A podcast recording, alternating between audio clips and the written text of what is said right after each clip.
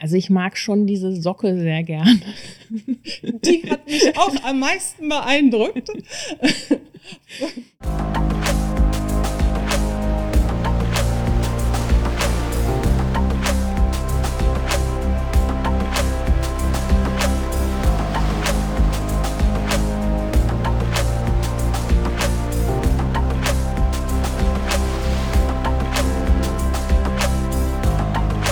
Vom Deich ins Ohr.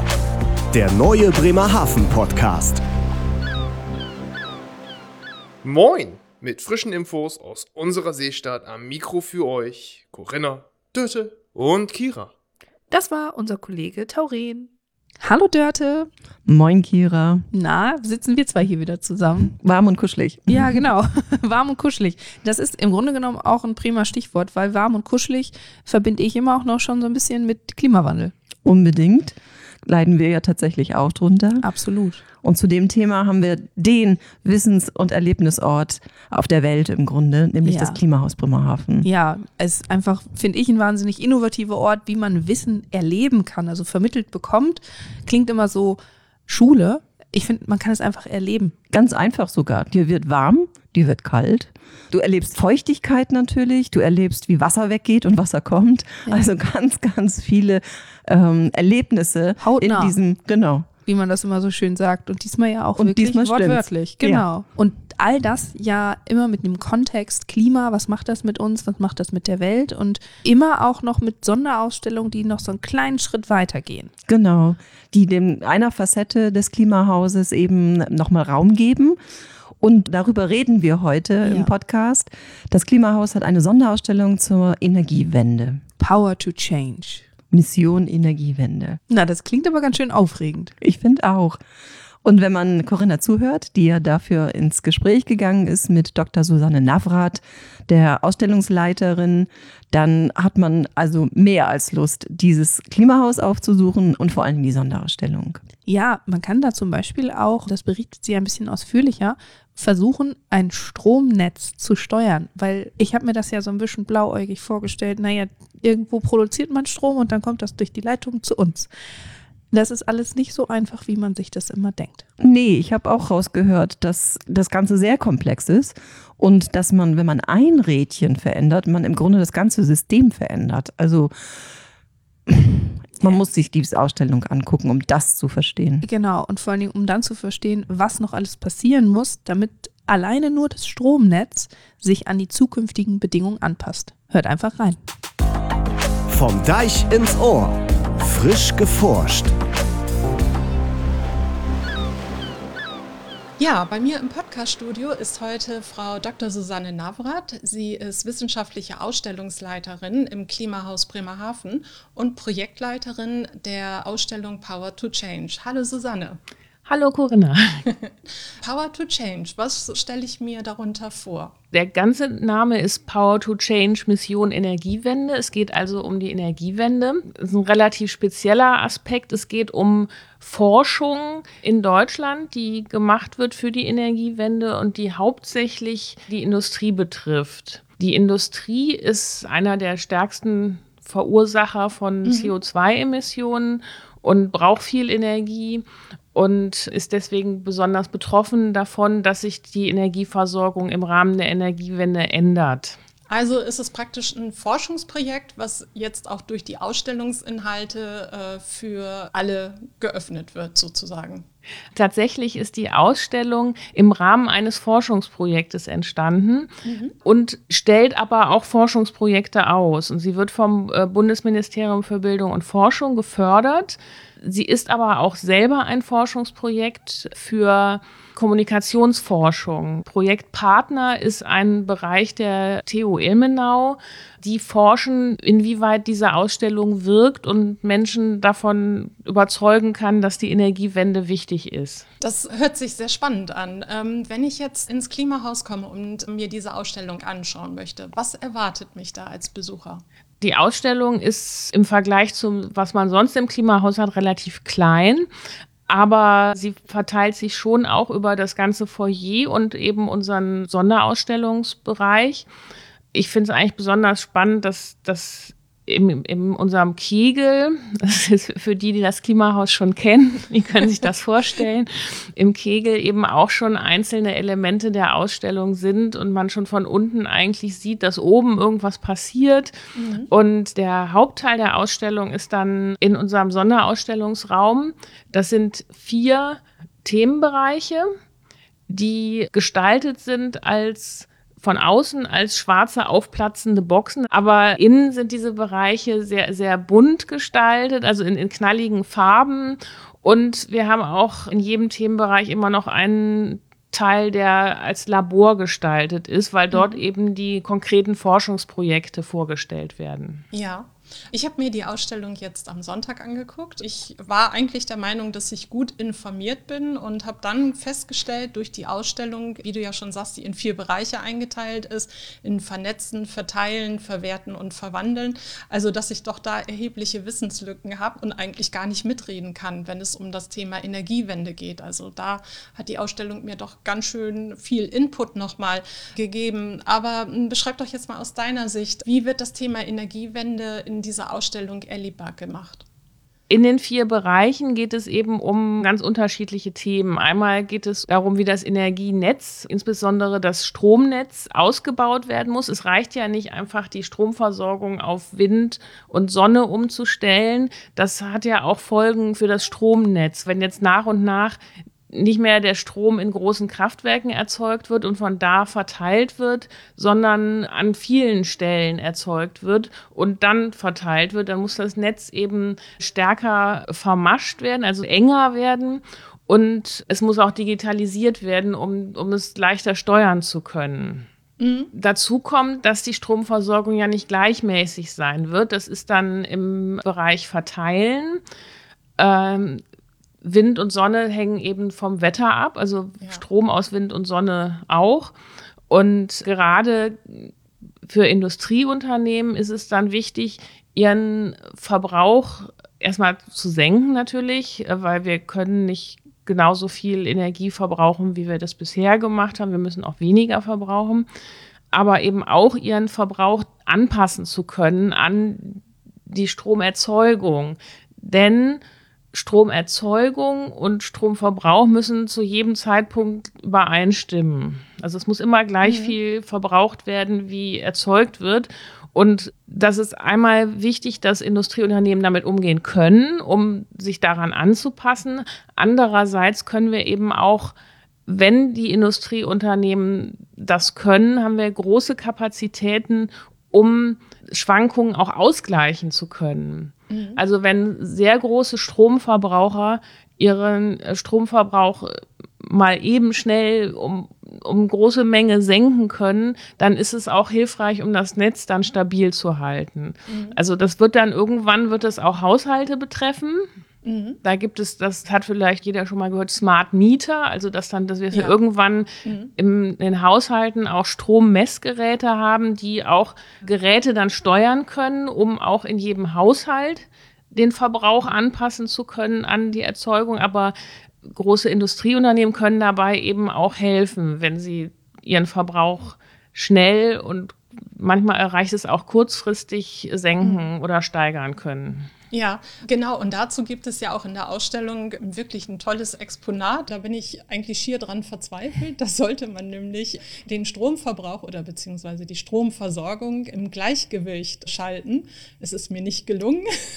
Ein netter Mitarbeiter aus dem Klimahaus hat mich dort bei meinem Vorhaben unterstützt. Also muss man sagen, an vielen Stellen wirklich kriegt man noch mal ganz viel Zusatzinformationen ähm, durch die Mitarbeiter dort. Also da habe ich mich auch wirklich gut aufgehoben gefühlt, weil man ja auch nicht immer so im Alltag in diesen Themen drin ist. Bei den Exponaten, was ist dein Lieblingsexponat in der Ausstellung? Also ich mag schon diese Socke sehr gern. Die hat mich auch am meisten beeindruckt. Da habe ich wirklich gestaunt, dass sowas möglich ist. Lüfte das Geheimnis, das Sockengeheimnis. Vom Deich ins Ohr, der Ton der Woche.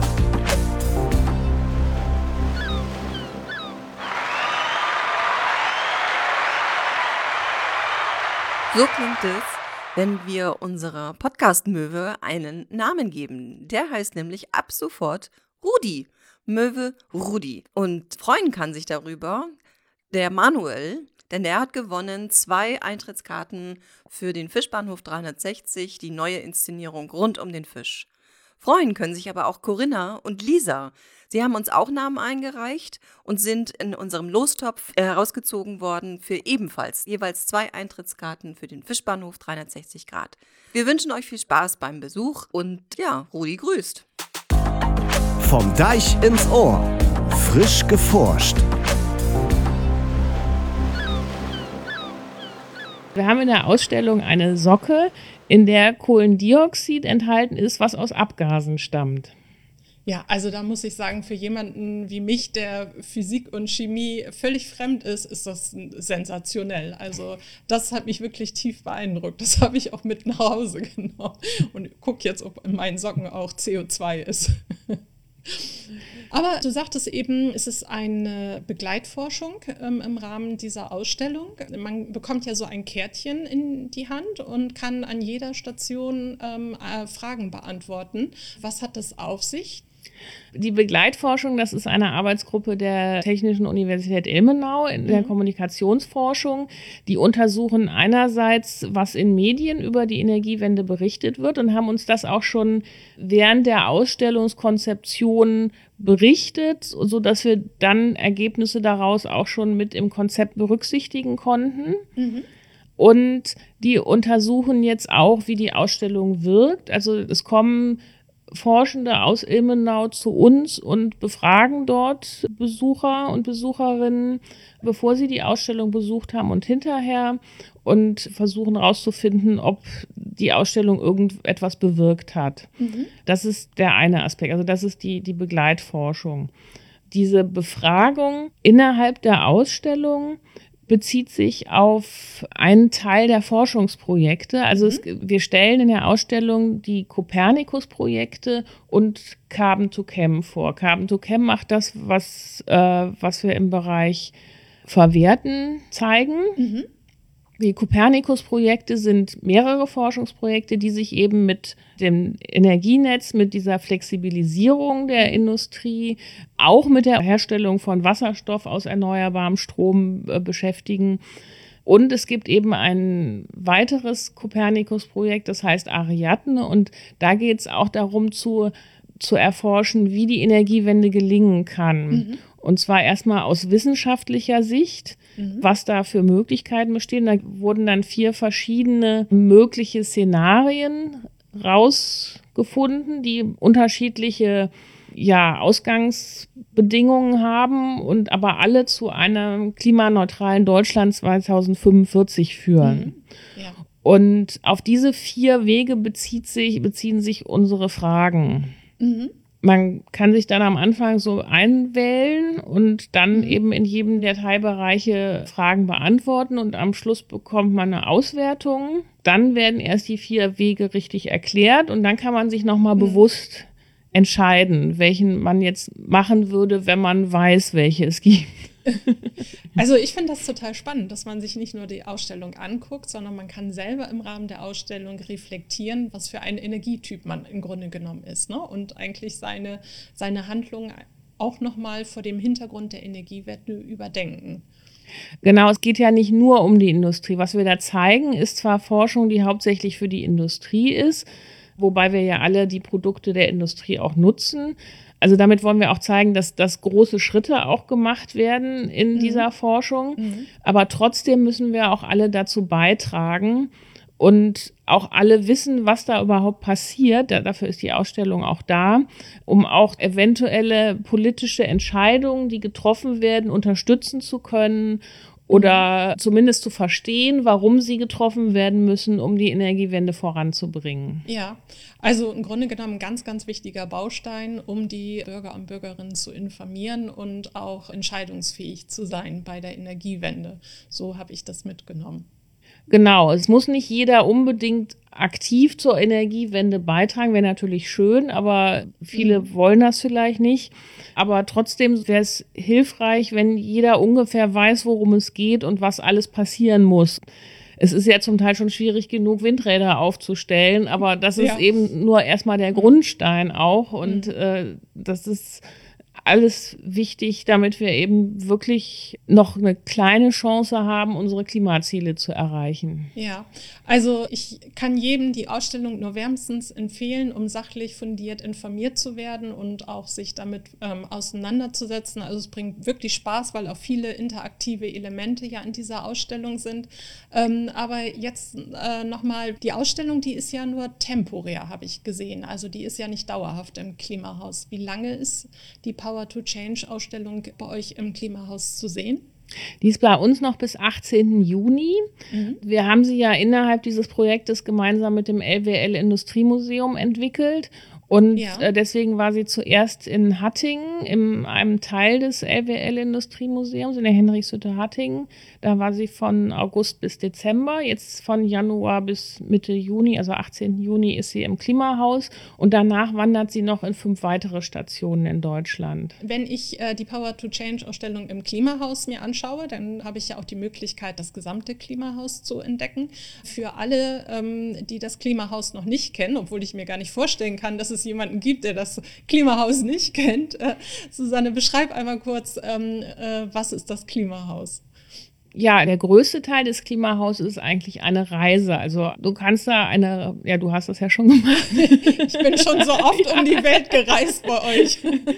Also es ist eine Reise zu Fuß, aber um die ganze Welt mhm. entlang eines äh, Längenkreises. Die geht in Bremerhaven los, dann über die Schweiz und Sardinien nach Niger, dann nach Kamerun in die Antarktis und dann auf der anderen Seite der Erde zurück über Samoa und Alaska, dann wieder äh, zur Hallig-Langeness und also in die Nordsee zurück und dann nach Bremerhaven. Also einmal wirklich auf einem Kreis um die Welt und die, diese Stationen kann man da besuchen und viel über sie erfahren und sie auch richtig spüren und erleben. Und das ist für jemanden, der es noch gar nicht gesehen hat, ist es schwer zu beschreiben. Also ich muss sagen, also es ist wirklich ein Erlebnis und es bringt auch immer wieder Spaß, selbst für jemanden wie mich, der die Ausstellung ja eigentlich schon kennt, aber man entdeckt immer noch mal wieder Neues. Und ich würde sagen, für unsere Hörer packen wir mal die Links in die Show Notes, die Öffnungszeiten, das Klimahaus und die Power to Change Ausstellung zum Nachlesen, weil das wirklich ähm, zwei ganz tolle Ausstellungsräume sind, das Klimahaus und auch die Ausstellung. Ja, Vielen Dank, Susanne. Ja, gerne.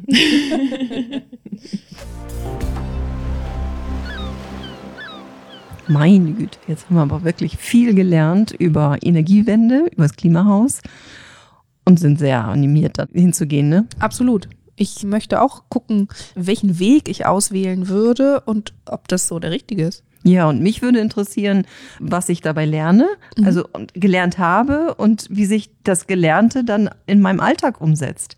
Also diese Beforschung im Grunde der Besucherinnen hinterher, die finde ich auch sehr faszinierend. Ja, ich bin gerne Teil von solchen Forschungsprojekten, gerade wenn sie auch ähm, solche spannenden Hintergründe haben wie im Klimahaus.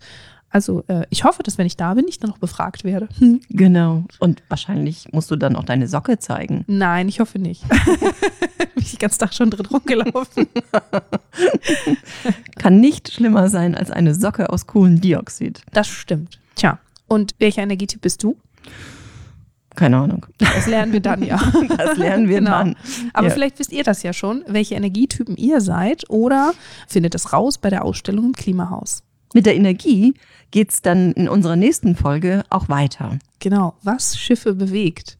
Wir haben zwei ganz äh, spannende äh, Gesprächspartner. Ich habe endlich mal wieder eine Schauermannsgeschichte für euch. Und zwar geht es um die Traditionsschiffe hier in Bremerhaven. Segeln mit Traditionsschiffen. Da bewegt der Wind das Schiff. Oh, ich freue mich schon so darauf. Du hast einen ganz sympathischen Gast zu dir ins Studio geholt Genau, und Corinna beschäftigt sich mit ganz modernen Antrieben, und zwar Wasserstoff. Seid gespannt und, und hört, hört, wieder rein. rein. Und jetzt haben wir noch das platte Ende für euch. Tschüss. Tschüss. Vom Deich ins Ohr. Das platte Ende. Noholigkeit ist so ein Wort, das hat man früher gar nicht so oft gesagt. Heute doch ist das aber anders und dass man früher gar nicht so fucken über Nachholdigkeit snackt hat, liegt möglicherweise daran, dass man ganz natürlich nachholdig lebt hat. Bei uns zu Hus in der 50er und 60er hab wie nix wegsmeten. weil wir nicht so viel haben. Die Kartoffelscholen waren kokt und in Heuner aufschmieden. Das aule Brot habt die Schwienen kriegen und so ist man mit allen sorgsam umgehen. No hol dich eben. Früher wären doch ein paar Sogen besser.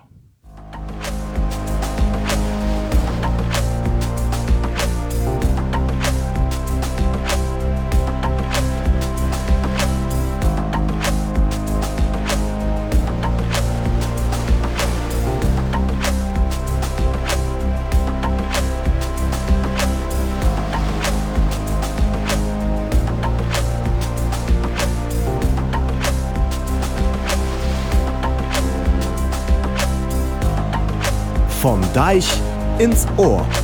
Der neue Bremerhaven Podcast.